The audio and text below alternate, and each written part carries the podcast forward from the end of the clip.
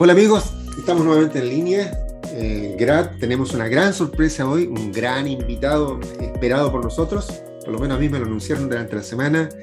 Eh, y quien no quiere ir con mayores preámbulos, si es que no es mucho el balde de agua fría para nuestro invitado y querido ya a la distancia, eh, por favor, ¿te puedes hacer la autointroducción, la autopresentación, por favor? Hola, hola a todos. Bueno, un, gusto estar acá con ustedes. La verdad que me siento eh, contento y privilegiado de estar acá con ustedes y, poder eh, hablar de, un tema muy importante. Mi nombre es Emanuel, yo soy de Argentina.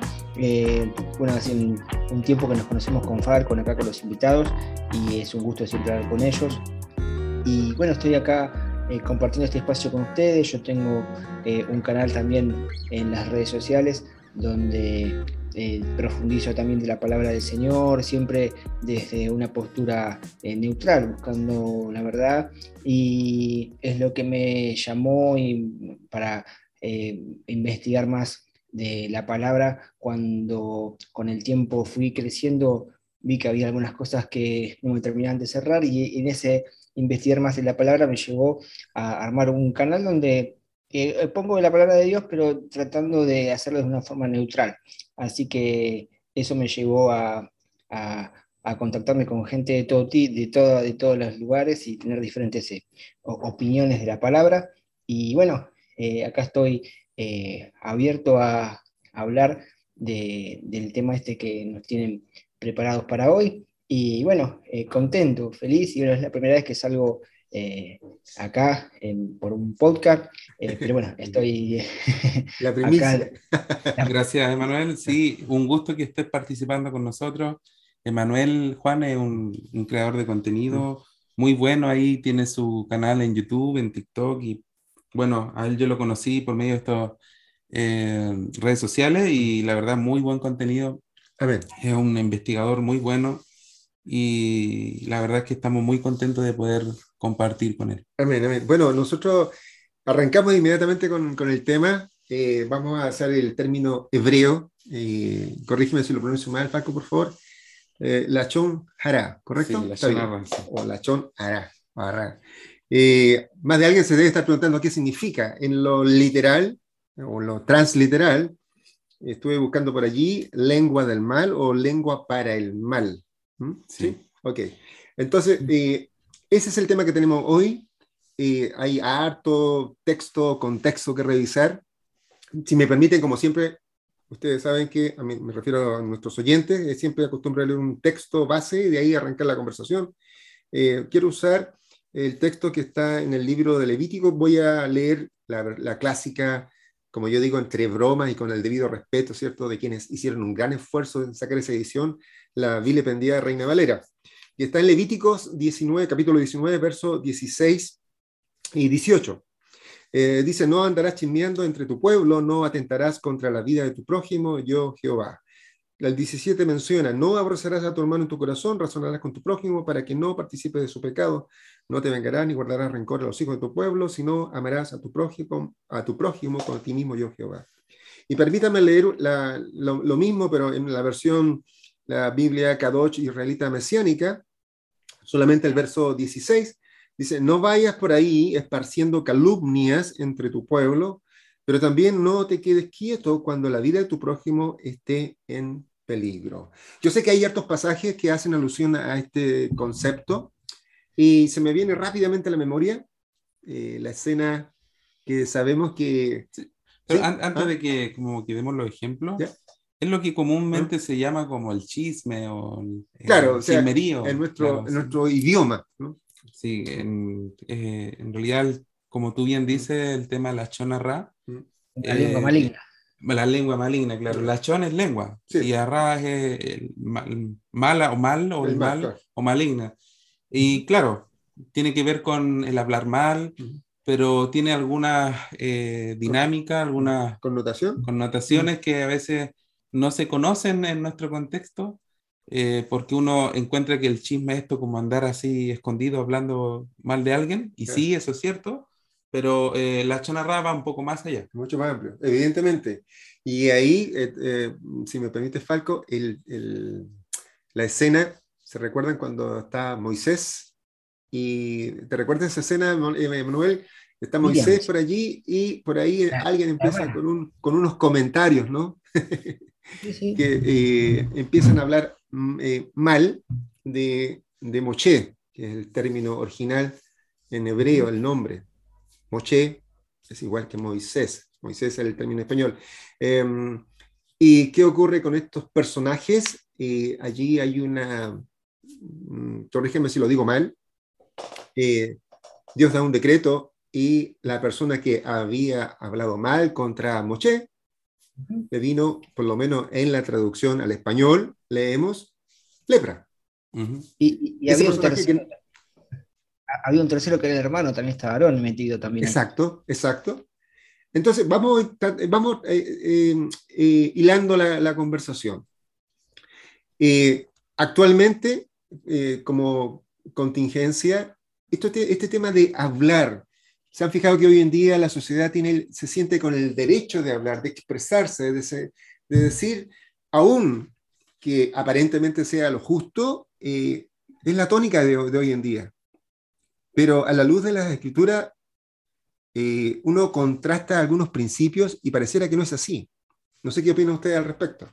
Sí, Emma, te damos. Sí, sí, sí, totalmente. O sea, uno, bueno, no sé cómo es allá en Chile, acá en Argentina los que tienen más rating son los programas de, chimentos, que se le dice, ¿no? Que, la, gente habla así desenfrenamente, eh, con la excusa de este de yo hablo lo que me parece, pero como decías vos recién, a la luz de las escrituras hay que ver si están así de, mm. decir lo que me parece así, lo que, lo que tengo adentro. Claro. ¿Qué, qué en este caso, Emma, para ti, eh, ya hablando directamente de la chonarra, cómo lo definirías tú? ¿Qué implicancia encuentras tú que, que están, eh, que pueden no entenderse quizá en, nuestro mundo cristiano o en nuestra forma de entender qué es lo que es hablar mal? Porque a veces yo puedo pensar que hablar mal necesariamente es decir una mentira de alguien y queda ahí, ¿cierto?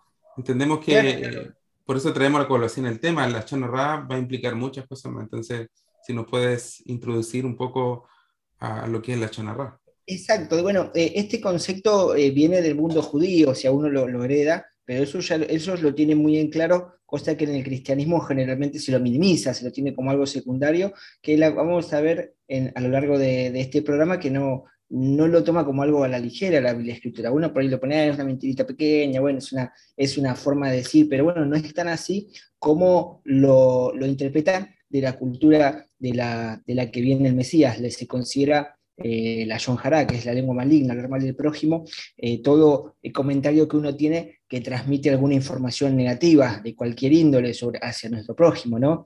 Que esto eh, le pueda provocar algún prejuicio de algún tipo de imagen, eh, cuando incluso eh, hay diferentes situaciones que se nos pueden presentar que, nos, obligan a, quizás a eh, quien, fuese, que esté en autoridad, un pastor maestro, que nos, nos obligan a hablar, uno hasta con eso tendría que evitar hacerlo, porque eso los sabios judíos eso lo, lo, dicen de la siguiente forma, eso como sería un triple asesinato. Ahora usted dice, como un triple asesino, qué, qué, terrible, ¿qué es esto, triple asesinato? Claro, ya que mata quien habla, el que lo escucha y a la persona de la que se está hablando. Eh, esto quizás, eh, como les digo, por ahí suena quizás un poco extremista, eh, o, o, será que quizás lo minimizamos nosotros en, el mundo, donde no, será que lo minimizamos lo tomamos como algo pequeño, ¿no? ¿Ustedes qué piensan? Déjame comentar que justamente el tema del asesinato para el judaísmo eh, una de las formas de matar es hablar. Es interesante, ellos hablan de que una de las formas de matar a alguien o de asesinar a alguien es a través del habla. Cuando uno habla mal se compara como que lo asesinó. Y de hecho, una de las formas de caer en peor eh, impureza tiene que ver con, con el hablar. Por ahí eh, hay creo que los vamos a, citar, pero el caso de Miriam, cuando ella eh, habla mal contra Moshe, contra Moisés, ella tiene que salir del campamento. Todo tipo de impureza eh, que se presentan en la, escritura, en la escritura, tal como la muerte, ¿cierto? La, eh, eh, la impureza de los fluidos seminales o también de la mujer. todo eso solamente implicaba no ir al templo, ¿sí? Mm, o también cuando la mujer tenía un bebé, solamente estaban relacionados al templo, pero cuando alguien hablaba mal, era salir directamente del, del campamento. Entonces eso se, eso se le llamó o se le llama como eh, asesinar y por ahí eh, hay comentarios en, en, en, los escritos apostólicos que eh, creo que del Mesías que dice el que aborrece a su hermano es un homicida. Mm. De, hecho, cuando esto lo dicen los sabios, ¿no? de, los, sabios del mundo del que viene Mesías, que cuando uno avergüenza a una persona, a la persona se sonroja y se le va como la, la sangre, se, le, se queda blanca, se le va de la cara y es como si hubiese matado, porque se le va la, la sangre. Exacto.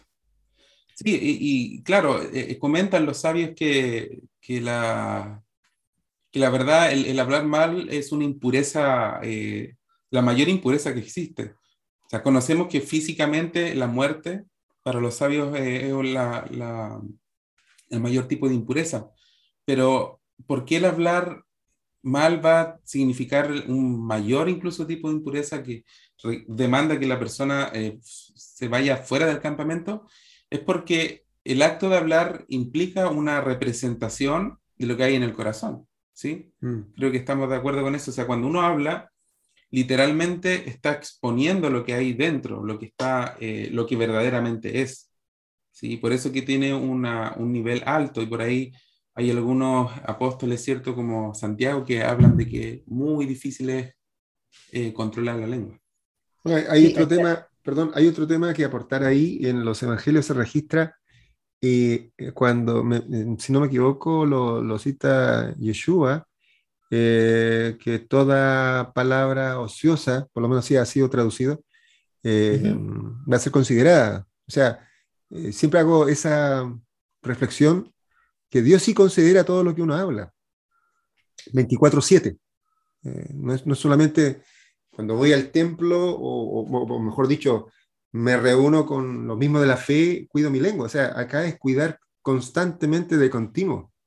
Entonces, claro, uno que aprende del, mundo judío, de los sabios, que partiendo como base, eh, si hay, un, hay una instrucción que Dios dio a su pueblo, es evidente que ese valor eh, o principio de vida, digamos, es, de suma importancia, porque tal, como tú acotabas, Emanuel, eh, las consecuencias que puede traer. Ahora, también viene a la memoria el famoso proverbio que, que habla esto del poder de la boca, ¿no? que algunos han targiversado un poquito cuando habla esto del poder de la vida y de la muerte. ¿sí? Pero Claramente esto tiene que ver con una connotación de, si lo ponemos en un contexto de eh, hablar calumnias, de hablar mal, pero hay otro tema también que lo, lo, lo, trastoqué, que es el hecho de, y lo voy a tirar a tono de pregunta, para saber cuál, qué, cuál es la opinión de ustedes. Si yo hablo, eh, hablo mm, alguna verdad, eso es, si yo hablo, hablo alguna verdad, eh, ¿eso podría también incurrir en la esfera de la Chon Por favor, Emanuel. Bueno, eso es como un hilo delgado, porque mm. si, la persona, si la persona, por más que sea verdad, si la persona no te autorizó que lo digas, hay, que ver qué, tipo de repercusión puede tener, o sea, uno tiene que pensar eh, qué, pasaría si, si, esto ayuda si, si esto ayuda a alguien, eh, si, si lo, pensar si lo divulgamos, estaremos contribuyendo a algo bueno o a violar la, la confianza, por más que sea verdad. O sea, mm. si, uno no está violando algún tipo de integridad de la persona de la que se habla, ¿no? Exacto. Exacto. Quería dar una definición aquí de la chonarra. Lo voy a leer. Dice la chonarra, cuando alguien relata información derogatoria sobre otra persona, aun cuando el relato sea completamente cierto, se considera la chonarra. Ejemplo, David es un hipócrita, no dice lo que piensa. Bueno, hay varios tipos de la Ra de definición, estamos Ra, ¿cierto? Regilut, no creo que los vamos a tocar ahora, pero mm. tienen que ver con el tema de chismosear o hablar algo ya directamente malo, está acá la Ra. bueno, son todas palabras en realidad en hebreo, pero mm. el tema de la chonarra, como decía Juan, y también expresaba Emma, es que puede ser que yo esté diciendo algo verdadero y si esa persona, como dice, no me dio permiso o esa persona va a incriminar o va a avergonzar a esa persona, yo no lo debo decir, incluso aunque sea verdad. Y por ahí como occidental o en general en el mundo, tendemos a decir, bueno, es que es verdad, yo lo puedo decir. Tengo el derecho Tengo el derecho de decirlo, pero si eso, si eso va a ofender a alguien, es mejor callar. ¿sí? Entonces, eh, ahí hay ciertas eh, formas de decir las cosas con tal de no ofender, ¿sí? Bueno, de hecho, eh, bueno, me, incluyo, ¿no? ¿no? ¿no? quiero excluirme. En otro tiempo, claro, uno tenía el hábito de decir, bueno, si le gusta bien, lo digo y punto. Pero pensar de esa manera, con los años, a la luz de la escritura, es incorrecto. Es incorrecto. Entonces, compartir esto, claro, claro que es esencial porque hay una consecuencia, hay un efecto, hay una consecuencia. Y a la luz de la escritura se ve claramente que para Dios, para el Creador, eh, para Hashem, eh, es algo primordial, porque esto del, o sea, la, boca eh, o la lengua, ¿cierto? lo llevas constantemente. creo que es Santiago que cita el tema de la lengua. Santiago. Hay un capítulo entero y lo, lo expresa, ¿no? ahí inclusive hay una expresión de como el, la lengua que, es el, que, que enciende, hay, una analogía que enciende el bosque.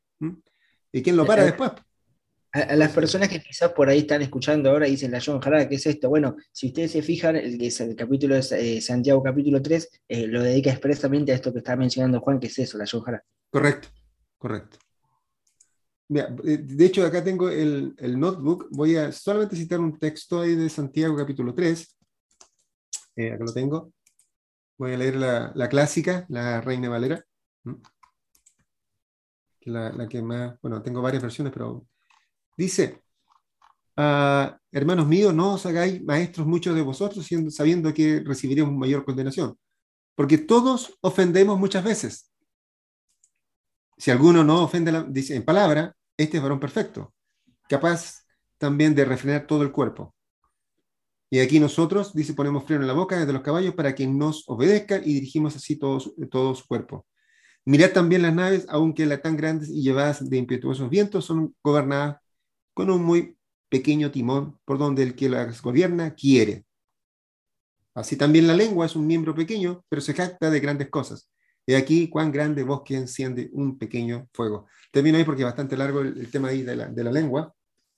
Eh, pero claramente, o sea, la lengua en sí misma el, con una intención incorrecta, ¿cierto? O, de, de, una manera incorrecta, o yo diría, hasta por desconocimiento, puede tener consecuencias a otro. Como tú decías, puedo dañar al, otro, al prójimo, puedo dañar al cercano.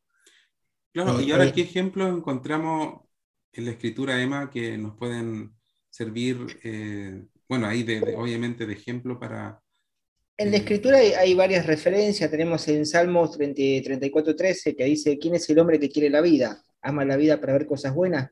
Prevenga su lengua de hablar mal y sus labios de hablar. Eh, tenemos también en Proverbios 21, 23, dice que aquel que cuida su boca y su lengua, cuida su alma de problemas. Eh, estamos hablando de, que algo que en esa cultura estaba, constante, era algo que, lo tenían en claro, que quizás por ahí eh, en el mundo donde vivimos nosotros está como muy desdibujado y no, no, se sabe mucho la diferencia, pero vean cómo es uno de estos pasajes que da claro de qué estamos hablando.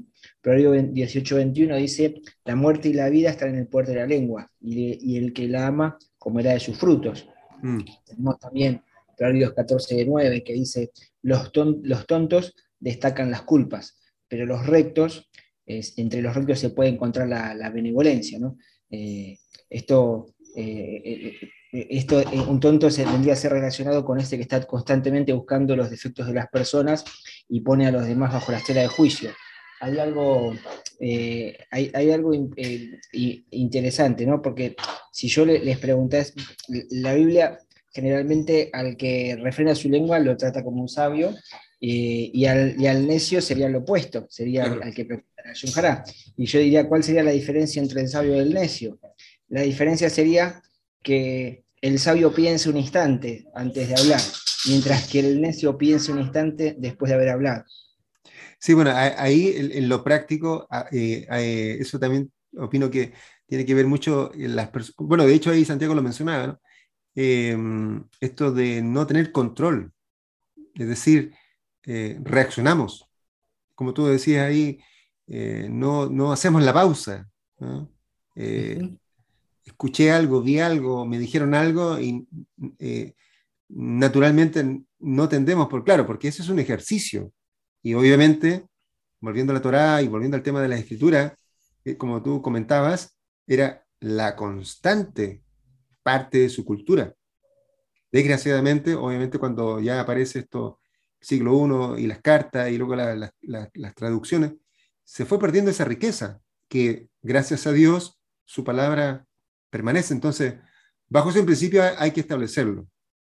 Sí es importante cuidar eh, o dominar nuestra lengua. Entonces, claro, eh, con los años, hay personas que llevan muchos años en, eh, digámoslo de esta, manera, en la fe o, en el Evangelio. Pero claro, hay cosas naturales que todavía no se controlan. Y una de las cosas tan naturales del día a día es la lengua. Ahora, el mm. tema de la lengua, eh, ¿por qué lo estamos tocando? En realidad es algo súper importante en, digamos así, la agenda de Dios. Y también no fue para el pueblo de Israel. Hay muchos casos que, que vamos a poner aquí en, la mesa eh, que se tratan de la Shonarra y cómo Dios fue tan drástico con, con, este tema, porque hay un castigo o una corrección tan, tan evidente como un ejemplo que sucedió con, con Moisés. Mm. ¿sí?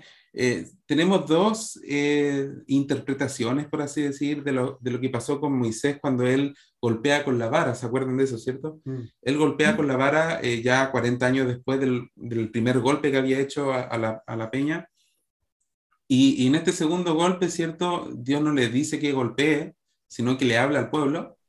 Y ya conocemos la historia, él golpea y le dice pueblo rebelde y les habla mal, ¿cierto? Y, y ahí Dios a, a, un hombre, dice, según la escritura, fiel y, y, o sea, fue manso y fiel sobre toda la casa, algo así, no, no recuerdo, el, parafraseando un poco lo que Dios opina de, de Moshe. Y, y Dios le priva de entrar a la tierra prometida. O sea, ¿por qué? Porque hay esta, eh, esta decisión de Dios con respecto a Moshe. Y algunos interpretan que, que sencillamente fue porque eh, Moisés no hizo caso a, a, a, lo que Dios le dijo. Sí, y parece, pareciera ser evidente, pero los sabios opinan diferente aquí. Si bien dicen eso, pero ellos dicen, bueno, Dios en, un, en una primera vez le pidió que golpeara la, la, la, la, la, piedra. Fue hace 40 años atrás, si se acuerdan de ese, de ese episodio. Y ahora, ¿por qué cuando le pide de nuevo esto, le dice que no? Y uno podría pensar por ahí, quizás Moisés, la costumbre, ¿cierto? Se acordó de aquella vez que así funcionaba y lo hizo. Entonces, los sabios opinan en realidad es que Moche hizo la Shonarra contra el pueblo, porque se levanta furioso, ¿cierto? Le dice, pueblo rebelde, ¿sí? Un comentario. Un comentario que era, que era, o sea, poniendo en contexto lo que estamos conversando, un comentario que era real, o sea, no, no, no, no se lo inventó. Claro. pero, pero lo expresó, vamos claro. al hecho que lo expresó. Y, y, los sabios aquí opinan que lo más probable es que Dios le priva de, de, de, de la tierra prometida por haber hecho la Shonarra. Aparte que también el nivel, digamos así, del liderazgo que tenía Moche era superior y algunos opinan que no debió haber actuado así. ¿sí? Ya, ya era una generación distinta. Mm. Ah, verdad, y, además. Y viene y opina así. Y tenemos otros casos, ¿se acuerdan también que incluso lo, los dos espías, los diez, eh, también hacen la Shonarra, pero contra la tierra de Israel? ¿Sí? Ellos van y dan un mal informe, incluso aunque haya sido verdadero. Sí. ¿sí? Y ellos también quedan excluidos también de... o sea, literalmente la Shonarra te excluye de ciertas cosas algunos sabios le atribuyen que bueno, estuvieron 40 años en el desierto por eso mismo que mencionabas, ¿no? por lo general. Claro, y también eh, hay un comentario interesante que, que, explica por qué ellos están eh, en, Egipto. Porque acuérdense que después de Yosef, eh, ellos caen en Egipto, ¿cierto? Y Dios les, les, promete a través de Abraham que iban a tener 400 años de esclavitud. Entonces, ¿se acuerdan de ese, de ese episodio? Al final terminan creo que 210 años, pero en esos 210 también los sabios opinan de que la razón de por qué ellos están esclavos es por la chanarra. Y ahí ocurre un, un eh, lo dan a entender por la situación que tiene Moisés, que mata a este egipcio, ¿cierto?, por haber maltratado a un hebreo, y él dice, uy, la situación se descubrió, y él, ellos comentan que ahí ellos se dan cuenta, o verdad, perdón, que Moisés se da cuenta que en realidad el problema de Israel en ese rato era la chanra. Bueno, son interpretaciones, pero son interesantes de analizar, quizás eh, ver por qué ellos son, están en, en Egipto. Mm. Es como eh, que... sí, Manuel, dale. Eh, algo que quizás por ahí la gente que no está tan habituada a leer tanto el Antiguo Testamento piensa que, que la, la, lepra era una enfermedad que generalmente se la vinculaban con esto, por haber hecho la, la eh, pero bueno, eh, en, el, pueblo del que venía el Mesías se lo vinculaba más con una enfermedad espiritual más que física. porque Por haber cometido esto.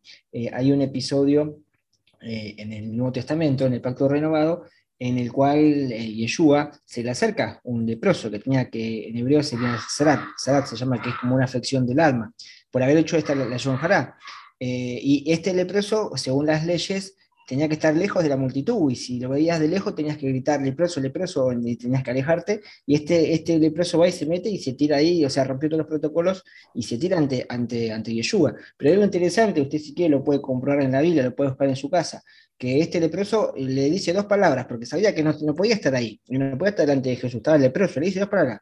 Si quieres, eh, si quieres, puedes limpiarme. Fíjense que no le dice si quieres, puedes sanarme. Fíjense ustedes en su Biblia que el leproso nunca le dice si quieres, puedes sanarme. Dice si quieres, puedes limpiarme. Porque sabía que estaba enfermo, sabía que tenía una enfermedad espiritual. Eh, y si nos ponemos en contexto, un leproso estaba aislado de la sociedad eh, y, por tener, muy posiblemente la habrá hecho en la Yonjara, y estaba aislado de la sociedad, entonces no podía celebrar la fiesta, que en Jerusalén tres veces al año se iban a celebrar las fiestas, estaba aislado de la comunidad, él estaba totalmente aislado. Eh, y entonces Yeshua le dice, quiero ser limpio. Y le dice, ve y preséntate ante los sacerdotes. Es decir, lo que le estaba diciendo Yeshua era ve y, y reivindicá. O sea, estuviste, muy posiblemente estuviste hablando bien, ahora anda y da testimonio delante de los sacerdotes, ¿no? O sea, anda y reivindicate, ¿no? Restituye, claro. Y volvete al pueblo, pero después, ¿qué le dice? Después dice, ve y no peques más, para que no te venga un mal peor, ¿no? Entonces, a lo que voy que quizás uno, son cosas que a veces uno cuando los pasa de alto, pero es importante ponerse en el personaje de cada persona. Y esto, como les decía, de la Yonara tiene que ver también con algo espiritual más que con algo físico, esto se lo relaciona. Entonces tiene que ver cuando uno habla mal, esto que venimos hablando, eh, es una enfermedad espiritual también, ¿no? Claro, es una enfermedad espiritual y, como tú dices, eh, en aquella época eh, se asumía que que cuando alguien le daba este, este eh, comillas, lepra, ¿cierto? Porque mm. sabemos que de repente no, no está bien traducido, eh, el Sadarat, que en hebreo eh, era provocado por la Chonarra. Y, y, eso suscitado por lo que le pasó a, a Miriam. ¿sí? Miriam, como comentamos en un principio, ella comentó algo, ¿cierto?, a, a, Moisés por la mujer Cusita o Cuchita en hebreo, y, por ahí también se suma, eh, lo habló con Aarón, ¿sí? De aquí se, aprende de que no solamente el que dice la chanarra está cometiendo un pecado, sino que también el que lo escucha. El que presta el oído. El que presta el oído. Entonces ya vamos a hablar un poquito, un poquito de eso. Eh, pero eh, a, raíz de esto, ¿qué sucede? ¿Qué, qué va a pasar? Es que Miriam, Dios le, le, le le hace pasar por esta lepra, ¿cierto? Por este, le da y obviamente cuál era el, el, castigo que ella fuera, eh, fuera del campamento. Sí. Bueno, el texto dice, voy a leer la versión K2, dice, pero cuando la nube fue levantada encima de la tienda, Miriam tenía literal el término, Sarat, tan blanco como la nieve. Aarón miró a Miriam y ella estaba blanca como la nieve. ¿Es el texto? Sí. Bueno, ahí, sí, para hacer una precisión a los oyentes, este término quizá les sea eh, eh, nuevo. Eh, ese término que leí, que el Saraat, que se escribe con T, T, Z, es lo que comúnmente leemos en nuestro idioma, el español, como lepra. Pero hay que entender que ese término original es mucho más amplio y claro, uno luego cae en cuenta que ahí no sé por qué razón los traductores ocuparon ese término, porque la verdad que no, no calza hablando técnicamente en, el vocablo. Ahora, respecto de, la, de lo que le ocurre a, yo le digo de cariño a esta chiquilla, Miriam, eh, claro, habló una verdad. Fue y prestó a alguien. Por eso digo, o sea, es evidente la preocupación y el cuidado que Dios tiene para disciplinar este tema. Porque si no se propaga, se propaga, se propaga, se propaga. Entonces, creo que el creador, Hashem, en su sabiduría, ¿cierto? Tiene diseños para ir, para controlar, porque esto es algo natural que está en el hombre. Sí, y algo, ¿por qué nosotros le damos tanta importancia, relevancia a esto? Quiero que veamos en Deuteronomio 24, 8 al 9, y dice así. Dice, en cuanto a la plaga de lepra, de la lepra o del zarat, está traducido como lepra, pon cuidado en guardar escrupulosamente todo lo que os enseñan los sacerdotes levitas y en obrar conforme a ello, según les ha ordenado, así cuidaréis de hacer. Dice, y el 9, fíjense esto, el 9 dice, recuerda lo que Hashem tu Dios hizo a Miriam en el camino cuando saliste de Egipto. O sea, literalmente aquí está enlazando ya directamente que el la Ra tiene una cercanía a lo, que, a lo que comentaba Manuel con esta enfermedad espiritual. No era una, una infección que uno se agarraba, sino más, sino que eh, literal había una eh, dinámica ahí que tenía que ocurrir con los sacerdotes. Y aquí está la, aquí está la misma, aquí está el, mandamiento, recordar. ¿Sí? ¿Y por qué, por qué digo esto? Porque eh, es una misma recordar lo que le pasó a Miriam. ¿Cómo voy a recordar algo que no vi? ¿Sí? Yo no, no, no, estuve ahí cuando a Miriam le pasó, pero aquí la misma dice recuerda. Eso quiere decir de que uno tiene que tener un trabajo constante de escudriñar, estudiar lo que le pasó a Miriam y, ver cada cosa, cada detalle en realidad de lo, que, de lo que ella dijo en contra, obviamente, de Moisés, de su siervo, del Señor, y empezar a aplicarlo. No sé si me explico, no sé si eh, estás de acuerdo, Emma. Sí, sí, sí. Sí. Sí, sí, sí, es así, es así. Eh, eh, es algo que, contagia, que contagia y Dios es justo y, la forma de, reprender de alguna forma o, instruir a la persona es esto medida por medida. O sea, la persona ofendió eh, a alguien y después lo aísla y queda aislado. Sí, y quiero, quiero hacer un pequeño eh, de lo que comentan los sabios acerca de este capítulo. Recuerda lo que hizo Hashem, tu Dios, a Miriam en el camino cuando saliste de Egipto. Hay cuatro cosas que podemos distinguir de este pasaje. Una, lo que hizo. Dice, recuerda lo que Hashem hizo a Miriam. Lo primero que tenemos que recordar entonces es lo que hizo. Aquí pasó, ¿cierto? Le dijo, hablaste mal contra mi siervo y contra Moisés. O sea, hay dos cosas que, que, eh, que suceden. Que es lo que, lo que siguiente dice, ¿a quién se lo hizo? Podemos preguntarnos también a Miriam. Y tercero, ¿en qué lugar? Porque dice aquí en el camino y el cuarto cuándo lo hizo. Son cuatro cosas o cuatro preguntas que nosotros podemos analizar en un momento determinado de nuestra vida.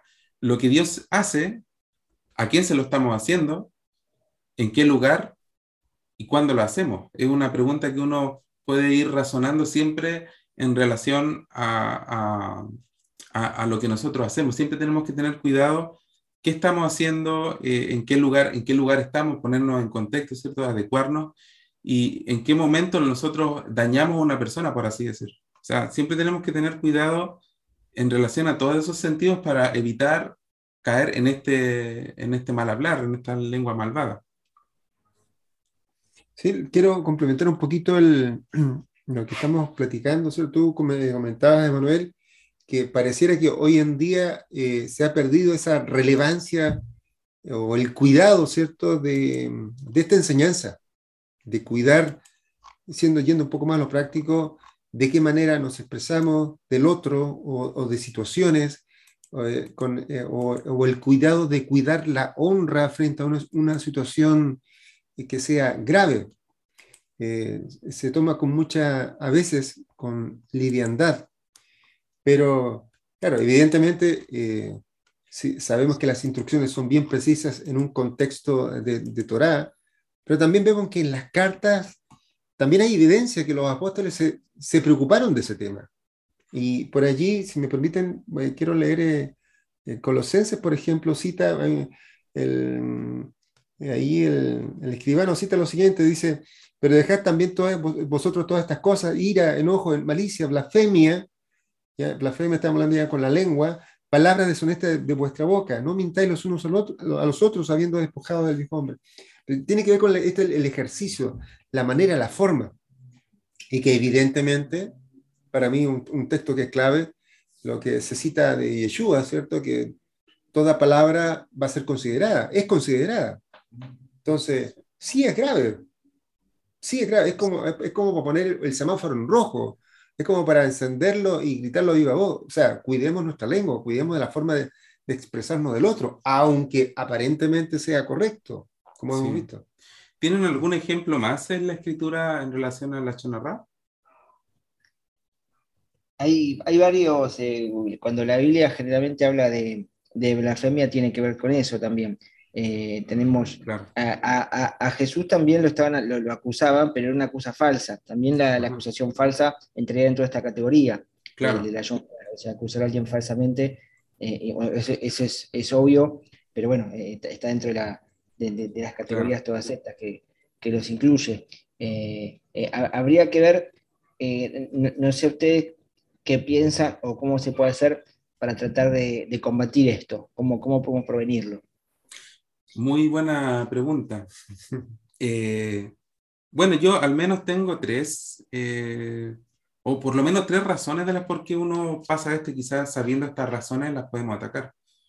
Una, creo yo, en la, la deficiencia en el conocimiento de este tema, porque cuando no lo conozco, eh, puedo yo estar haciendo algo que, que quizás yo piense que está bien, ¿sí?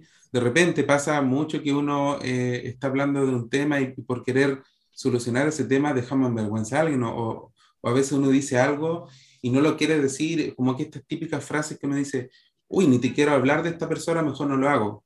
¿Sí? Y ya están corriendo ahí. Y ahí yo estoy haciendo la chanarra, ¿por qué? Porque estoy dejando entrever que hay, hay algo malo de esa, en esa persona. Es una, es una insinuación. Entonces, yo hago que la otra persona se siembre algo que quizás no, no debió sembrarse. Entonces, eh, primero hay, un desconocimiento, cuando dice la escritura por falta de conocimiento, ¿cierto?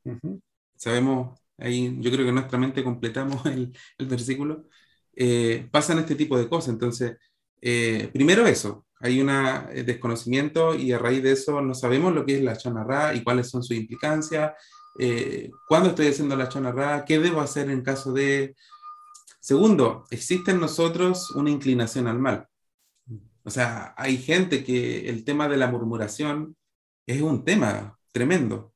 ¿sí? Uno, hay gente que literalmente le pica la lengua para hablar mal de alguien o, quiere contar directamente un, un chisme, un secreto. O también pasa eso de que viene una persona y dice, mira, yo confío en ti, en lo que quiero confiar en ti, por favor no le cuentes a nadie. Y viene esa persona y lo primero que hace es, eh, lo primero que hace es contar el secreto, ¿sí? Y Tercero, y esta es la última que yo considero, es por falta de estrategia. O sea, cuando uno quiere eh, salir, aquí puedo citar Proverbio 24.6, dice, con sabios consejos harás tu guerra y en la multitud de consejeros habrá victoria. O sea, cuando no hay una estrategia para salir o para, para, para combatir en la chanarra, se puede producir que yo voy a caer continuamente eh, en, en, esto. O sea, cuando no, no preparo mi, mi, día, no digo, a ver, si empiezan a hablar mal de esta persona, ¿qué debo hacer o qué debo decir o, o, o, qué debo hacer para desviar el tema derechamente? Eh, ¿O qué tengo que tener yo para, para no caer en esto? ¿sí? Que, que ahí en lo, en lo, práctico, acá hay, hay, hay un factor social, también lo comentó Manuel. Así como en, en Argentina hay ese tipo de programas en los canales de televisión, también lo hay, lo hay acá en Chile y son muy famosos. Entonces, claro, si hablamos a nivel, digámoslo de una forma nacional, uno se preocupa, porque uno ve que las personas, ¿cierto? Hablamos mal. Ahora, vamos al punto práctico. Tratemos de tratar esto lo práctico. Si viene alguien con una murmuración respecto de un tercero o de un cuarto o un quinto, ¿cuál sería la mejor manera de responderle? Claro. ser frontal, ser honesto, ser sincero. Yo creo que hay, un consejo apostólico que me gusta mucho, eh, que dice relación de que para enseñar hay que enseñar con mansedumbre, porque no todos van a asimilar de buenas a primera. Y repetir, y repetir, y repetir. ¿Qué opinas tú al respecto, Emanuel? Sí, sí, sí, es, es así. Es, o sea, eh, uno tiene que. Eh, hay personas que quizás lo practicaron por mucho tiempo y les cuesta más integrarlo, y hay otras que no, que ya tienen el hábito, pero bueno, es algo que, que ya eh, es propio de uno, es algo que, que, que, Dios nos dio para que lo trabajemos y lo, lo, lo dominemos, ¿no? Dominemos la lengua.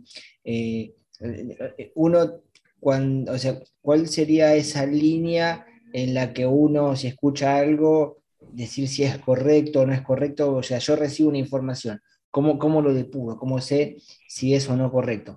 Eh, eh, hay algunos pequeños pasos, por ejemplo, si eso que me llega, primero ver si es verdad o no es verdad, y si la persona me autorizó a que lo diga. Después, si es algo eh, confidencial, lo que me dicen, que no supieron guardar el secreto, obviamente que si divulgamos eso, estaríamos contribuyendo a violar la confidencialidad esa y tenemos que ser eh, útiles para Dios eh, y sacrificar nuestra integridad, no traicionando la, confianza depositada en nosotros de otra persona. Y, eso que yo recibo, ¿va a ser de ayuda? ¿Va a ayudar o va a destruir a alguien? Lo que mm. vamos a decir va a ser beneficioso eh, y animará a los que oyen o no. Y, y, otra cosa que tenemos que preguntarle es si es necesario a ver si, si esto, que, que, que, esta información que estoy recibiendo, que, van a, qué va a ganar o perder los oyentes, o quién va a beneficiar o quién va a perjudicar si digo algo.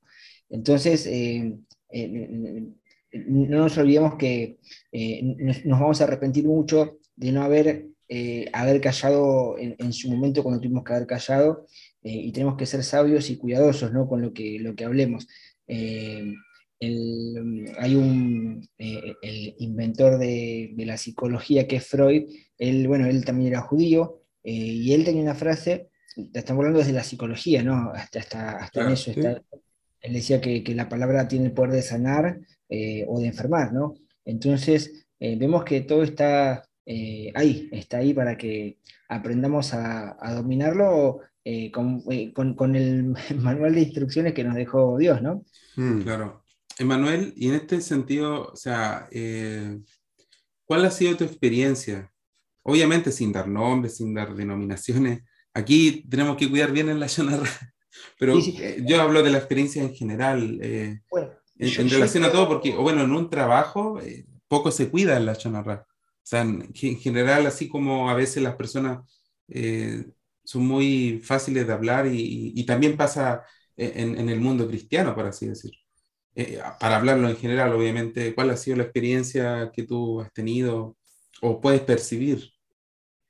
Bueno, eh, en lo, que es el, trabajo siempre está ese diálogo. Yo prefiero hacer bueno, no, sé cómo se irá allá en Chile, acá en Argentina se dice rancho aparte cuando vos no, te metes, o sea, estás ahí, prefiero no, participar y ya me conocen y cuando hablan de cosas triviales no, no, no, me hacen participar a mí porque saben que no estoy en eso.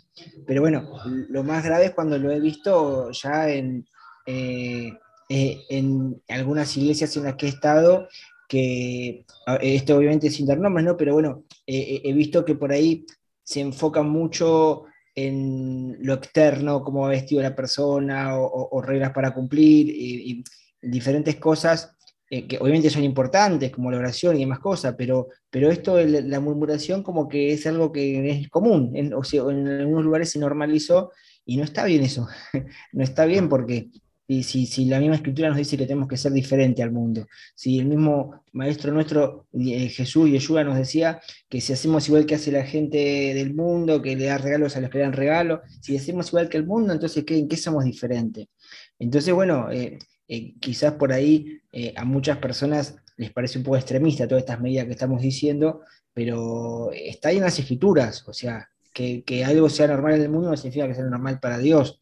Eh, eh, es importante esto de saber que es algo que Dios le da mucha importancia a las escrituras mm. y bueno, ahí ya depende de la persona. si, si, si, tiene la intención de querer dominar eso, si tiene la intención, el, eh, hay un dicho que dicen los sabios, es que si vos eh, lo que quieras hacer, desde el cielo te ayuda, ¿no? si querés...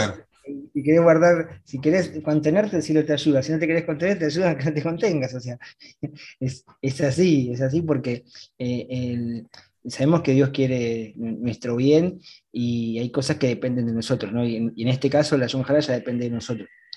Sí. Consulta abierta, o sea, una pregunta que, quiero hacer. ¿En qué casos entonces puedo yo permitirme hacer la chonarra o puedo permitir decir algo en realidad?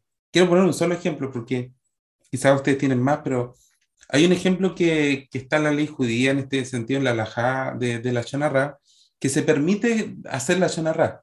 Y solo es en el caso, bueno, en este caso, es en cuando, eh, por ejemplo, si hay un estafador o hay, o hay alguien que está eh, timando, haciendo, no, no haciendo daño, timando a un montón de ah. gente, tengo la obligación, pero la obligación de... Ah, claro, eh, de exponerlo. De exponerlo. Eso, eh, a la judía, tengo la obligación de exponerlo. ¿Por qué? Porque se entiende que yo no lo hago. Si yo no lo hago, eh, muchas personas van a salir dañadas. Entonces, en el judaísmo, cuando alguien comprobado está, comprobado está estafando, por ejemplo, si viene alguien a mi casa y me intentó, y me intentó estafar a mí y yo lo veo en otra puerta, yo tengo la obligación de ir a, decirle a ese vecino, ¿sabe qué? No, no haga caso, o sea, esa persona intentó estafar a mí. En ese caso ya no es considerado hora chamarra. Entonces, la consulta va, ¿conocen alguna otra manera de, alguna otra forma de incurrir en la, e, en la psicología pasa algo parecido, se, llama, se llama secreto profesional, o sea, uno, un psicólogo tiene que guardarle el secreto todo lo que le digan,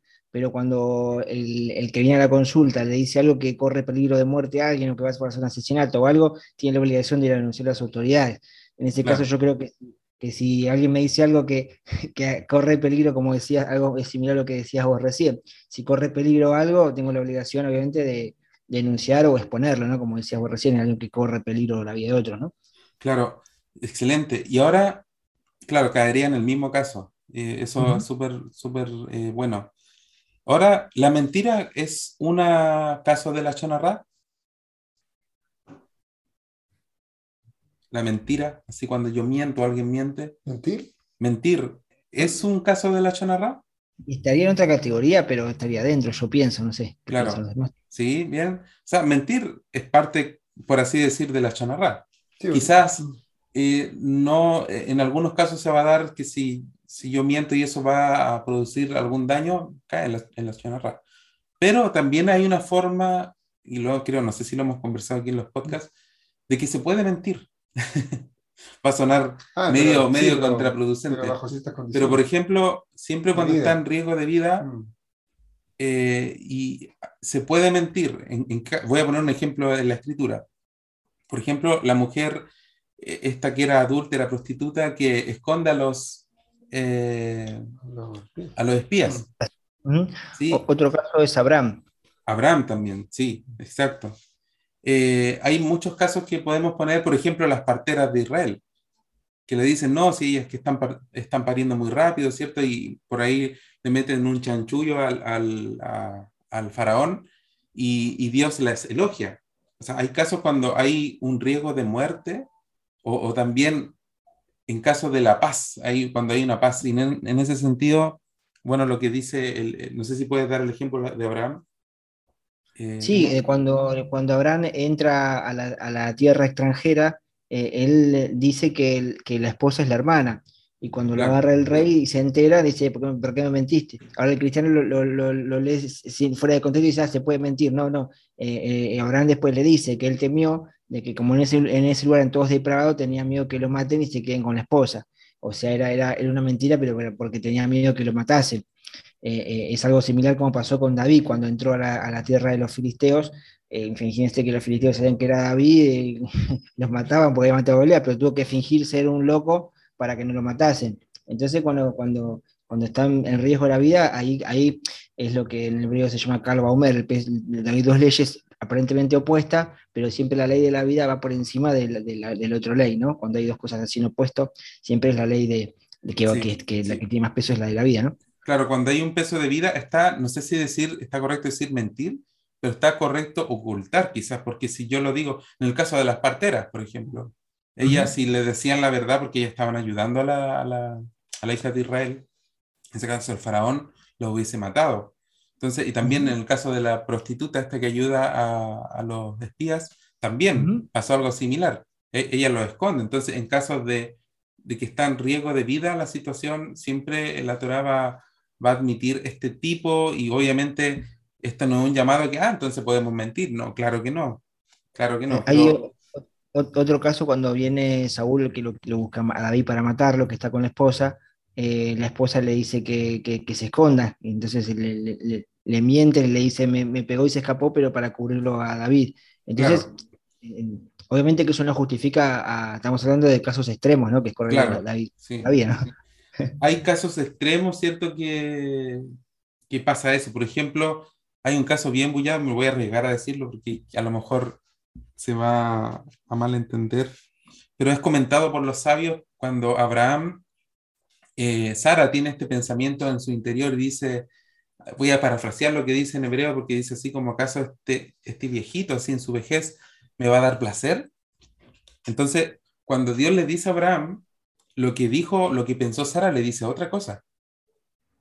O sea, no le dice esa parte, sino que le dice, no, eh, eh, eh que acaso que ella en su vejez iba a tener, iba a poder engendrar. ¿Sí? Mm. Y ahí comentan los sabios que en realidad Dios para cuidar la paz decide no decirle porque el otro es, suena un poco ofensivo. Sí. ¿sí? Entonces, eh, comentan los sabios que uno siempre tiene que tener cuidado en, en, no decir las cosas de manera abrupta, así de manera cruda. Por eso que lo, eh, la escritura en general recomienda que uno eh, tiene que ser dulce en sus palabras, e intentar siempre hablar con santidad, con, eh, con, con, un buen hablar, por así. Pero, pero, y ahora, perdón, sí. un, ahora, ¿en qué casos entonces, ¿cómo lo hacemos? Por ejemplo, cuando una persona, y ya esto para terminar, ¿cierto? ¿En qué caso entonces cuando una persona se equivoca? ¿Y cómo, cómo hay que hacerlo? Cuando una persona se equivoca, ¿cierto? Y, yo necesito decirle que, que, está en el error. ¿sí? Porque ya, ya discutimos que lo malo es llegar y, y, y esparcirlo a la, a la demás gente, murmurarlo, ¿cierto? Pero ¿cómo lo tengo que hacer?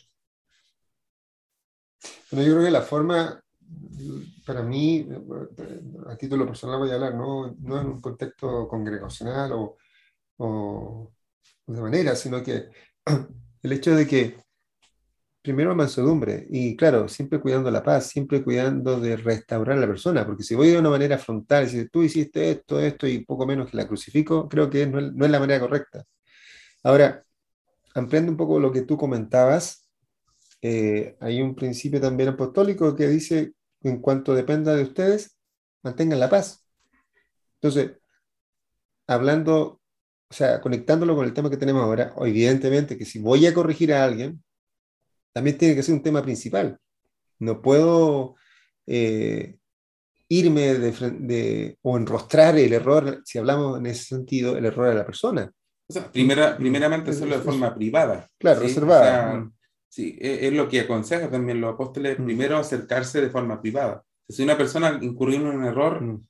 yo primero no, no, tengo que ir donde el vecino ni donde otra persona, sino que ir directamente a esa persona y privadamente hacerle saber el error. No sé si están de acuerdo con eso. Yo por ahí agregaría un testigo.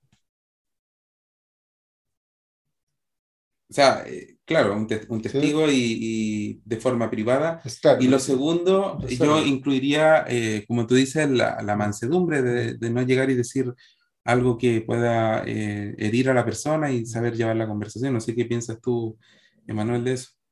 Eh, sí, sí, sí, tal cual. O sea, restaurarlo en mansedumbre, con amor, con paciencia y la persona que, que, que, tiene la intención de cambiarlo va, lo va a aceptar, pero ahora la persona que, que ya si elige seguir por ese camino, no va a escuchar y o tiene que ver con la intención que quiera cambiar la persona, entonces va, va, a poder hacerlo y si lo soltamos con amor la persona lo va a entender. Eh, y Dios también perdona a la John Jara, pero bueno, eh, después, eso es que quizás para otro programa, qué, pasa con la persona que no te perdona, ¿no? Porque Dios te perdona, pero si difamamos a alguien y si la persona no te perdona, ah, es otro, bueno, ahí, ahí dejaste, un punto para, para el siguiente, podcast. Bueno, por mi parte, hoy ha sido muy grato escucharte, Emanuel. Gracias, Marco. Eh, bueno, a los oyentes, sean bendecidos. Por mi parte, no sé si quieres agregar algo más, Falco, Emanuel, en el cierre. Dar las gracias a Emanuel y no sé si quiere decir algo, comentar algo en conclusión. Gracias, gracias por el espacio que me dieron. La verdad que un gusto haber compartido con ustedes. Y bueno, un saludo perfectuoso también a los hermanos que están oyendo del otro lado. Gracias, Manuel. Muchas gracias por participar con nosotros. Gracias a ustedes por oírnos, ¿cierto? Y Juan. Bueno, siempre me dejan las palabras al cierre. Sean todos bendecidos. Los animamos a que escuchen nuestro material. Y hasta el siguiente podcast. Bendiciones.